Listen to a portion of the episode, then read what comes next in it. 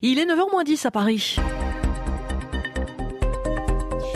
L'heure pour nous de passer en revue la presse française de ce lundi 10 avril. Bonjour Léa Boutin-Rivière. Bonjour Nathalie, bonjour à toutes et à tous. Une presse bouleversée évidemment par l'effondrement d'un immeuble ce week-end à Marseille, dans le sud. L'insoutenable attente, titre le Parisien, alors que plus de 24 heures après l'explosion de ce bâtiment d'habitation, six personnes restent introuvables.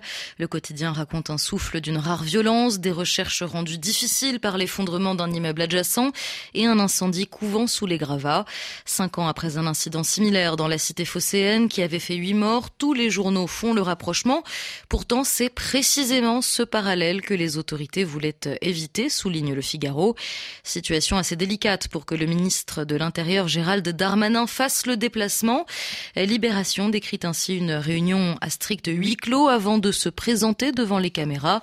Quelques heures plus tard, raconte le quotidien, le ministre n'est plus visible dans le périmètre du poste de commandement. Car le gouvernement a fort à faire avec une réforme des retraites euh, encore et toujours, rythme l'actualité. La mobilisation sociale, comme l'exécutif d'ailleurs, sont suspendues à la décision du Conseil constitutionnel attendue vendredi.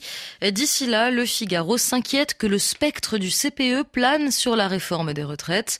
Rappelez-vous, c'était en 2006, le, le contrat première embauche, volonté du gouvernement de Villepin, avait été au bout du parcours parlementaire, puis abandonné sous la pression de la rue.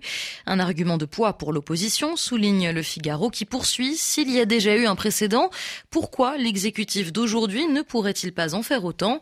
Trois mois de contestation, cela commence à être long et ça continue.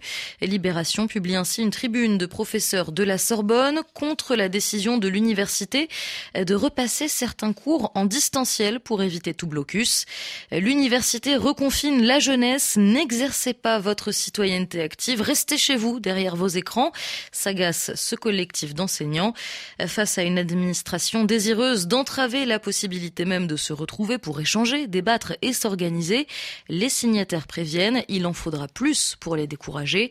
Nous continuerons à défendre l'exercice légitime de nos droits et de nos libertés, écrivent-ils. L'insubordination frémit aussi à droite chez les républicains. Les échos décrivent un parti plus divisé que jamais, difficile après les retraites de trouver toute forme d'accord. Alors que faire pour le journal économique Temporisé paraît vital à la formation, mais selon un cadre cité, jouer le rapprochement par l'élargissement serait suicidaire.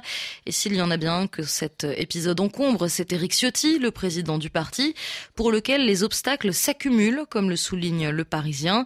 Un véritable exercice d'équilibriste, ne fâcher personne sans passer pour un Macron compatible.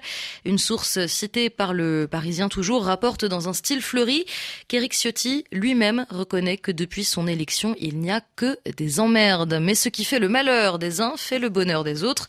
Et le même quotidien pointe les ambitions d'Olivier Véran, le porte-parole du gouvernement, l'un des postes les plus en vue de l'exécutif. D'après la publication, l'ancien ministre de la Santé voit plus loin, multipliant les rencontres informelles. D'où cette question, au juste, après quoi court Olivier Véran?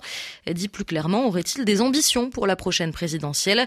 Lui s'en défend dans les colonnes du journal sans vraiment réussir à le convaincre. En attendant 2027, Emmanuel Macron euh, reste bien manettes et il le fait savoir. De retour d'un déplacement en Chine, le président accorde un entretien exclusif aux échos dans lequel il voit plus loin que les frontières de l'Hexagone et exhorte l'Europe à devenir un troisième pôle face à Pékin et Washington.